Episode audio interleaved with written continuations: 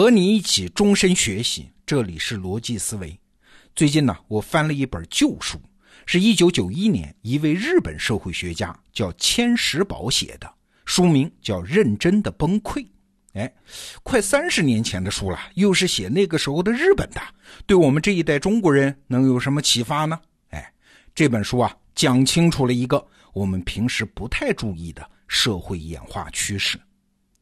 说到日本人啊，虽然大家各有评价和意见啊，但是有一条，对日本人的那种认真刻苦的精神，大家应该还是公认的吧？哎，问题恰恰出在这儿。《认真的崩溃》这本书说，到了上个世纪九十年代初，在战后经济繁荣中成长起来的这批新日本人，他们的价值观、生活观已经发生了很大变化。那最大的变化就是他们不那么认真了吗？那你可想而知啊，这本书在日本刚出版的时候，很多日本人是不以为然的，觉得作者是在夸大事实、危言耸听。可是呢，也凑巧，就在这本书出版之后，从上个世纪一九九零年代开始，日本经济陷入了长期停滞。当然，原因是多方多面的，但是新一代日本人在认真这个方面的表现，远远不如老一代日本人，这也是明显的事实啊。哎，这个时候大家才不得不承认作者的先见之明。这本书啊，也因此成为日本社会学的名著。当然了，我们得声明一点啊，这本书的洞察远远不只是这么简单。请注意，它是一本社会学著作，不是一般的社会批判文章，发泄一通情绪就完了啊，就是愤怒的骂这一代年轻人不如我们那一代人认真。这几乎是所有社会、所有时间都在发生的事儿啊！如果仅止于此，那这本书的价值就没有那么大了。好，我们回到问题本身：日本的年轻一代不如老一代做事认真。那如果这是事实，为啥呢？表面上的理由你想也想得到了，就是经济繁荣了吗？大家安于享受了，不愿意吃苦了。所谓生于忧患，死于安乐嘛。哎，不这么简单呐。从社会学的角度看，这牵涉到两种社会形态的变化。你想，二战之后，日本是从一片废墟上开始发展，那你想再要崛起，其他的手段，什么军事、政治，你是没法用啊。唯一的出路就是搞经济。这个时期的日本啊，是一个地地道道的叫生产型社会，全社会的人为了创造更多的财富而拼命努力。到了一九七八年，日本的国民生产总值超过了德国，仅次于美国，日本成了世界第二大经济体。但是请注意啊，也就是从这个时候开始，日本从一个生产型社会转变成了一个消费型社会。这个转变表面上看全是好事儿，什么家电普及啦，衣食住行各个方面都发达了，人们开始追求更丰富的生活内涵了。概括起来就是，这是从物质向生活的转变。用当时日本流行的一句广告词来说啊，这叫从猛烈到漂亮的转变。那这是日文词儿了。猛烈指的是拼命工作，漂亮指的是生活潇洒。那这有什么不好呢？没有什么不好啊，发展经济就是为了这个。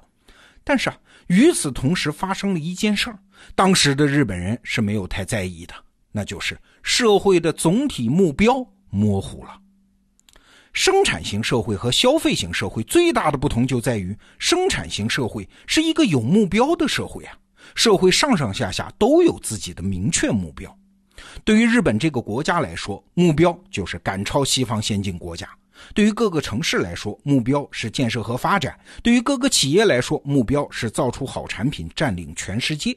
对于个人来说，目标是多挣钱嘛，获得更高的社会地位嘛。目标是什么呀？目标是协调分工协作、统一人类行动的最好的工具啊！不管你什么性格、什么观点，只要咱俩目标一致，哎，咱们总能找出合作的方法嘛。还记得有一次啊，吉利的老板李书福跟我讲，他收购了欧洲的一家企业。那企业的工会呢？刚开始对他这个新老板是很警惕的。你要怎么样啊？那李书福呢就跑到欧洲去给这些工人开会。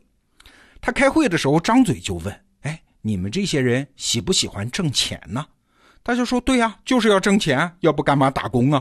李书福说：“那你们紧张啥？我也是要挣钱，你们也是要挣钱，大家目标一致嘛，那总能找到合作的空间嘛。”哎，这句话一说出来，工会的敌意马上就放下了不少。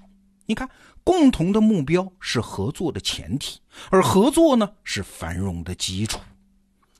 当人们为了一个目标去努力的时候，就必须仔细评估我们现在用的手段是不是合理呀？效率是高还是低呀？是不是有助于目标的实现呢？如果手段和目标相违背，或者有其他更好的手段，那现有的做法就必须改变呀。这是一清二白的事情。我们在公司里啊，经常会遇到这样的景象：什么上级批评下级，纠正他的错误和态度；下级向上级提出合理化建议；公司有各种规矩，员工必须遵守；公司的会议上，大家会为了某个工作问题激烈的争吵。所有这些为啥会发生呢？一言以蔽之嘛，因为有目标，所以大家不得不认真。为了达到既定目标，必须认真，必须较真儿，绝对不能马马虎虎、随便凑合。但是请注意啊，这只是生产型社会的现象，消费型社会就大不一样了。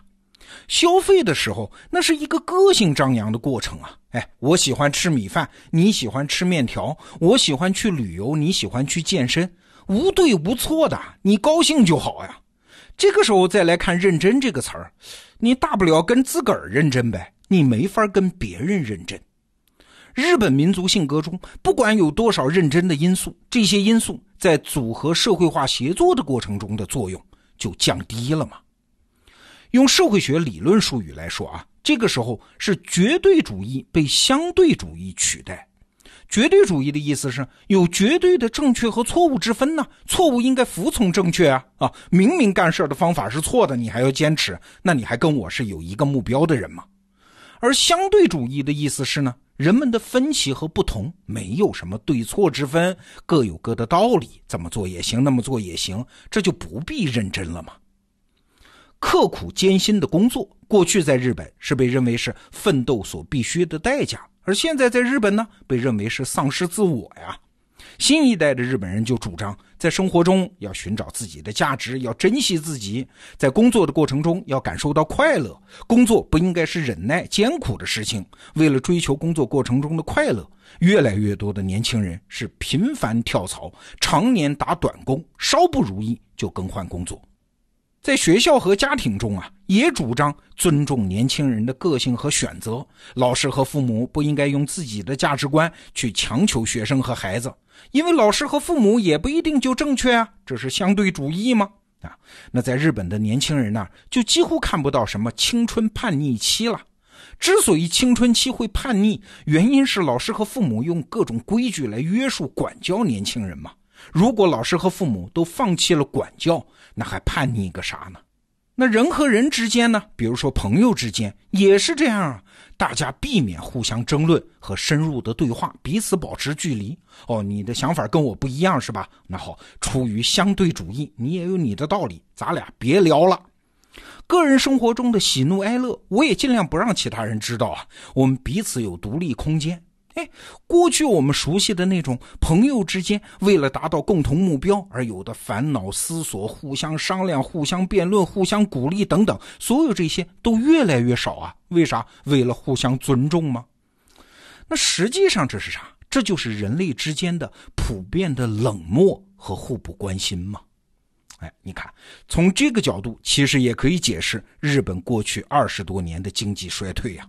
一个社会，不管你积攒了多少财富，一旦最底层的那个协作机制出了问题，经济下滑那是迟早的事儿嘛。今天我们说这个话题啊，是因为我们中国也达到了日本当年类似的发展阶段，消费社会的到来已经是不可阻挡的趋势了。那我们中国会不会重蹈日本当年的覆辙呢？哎，好在我们还有时间啊，去寻找这个解决方案。这个问题啊，我倒是相对比较乐观。这就是中国这种历史悠久的大国的优势了。哎，设立目标，把人凝聚起来，这是要靠文化资源的。中国这个历史悠久的大国，这种文化资源相对丰富嘛。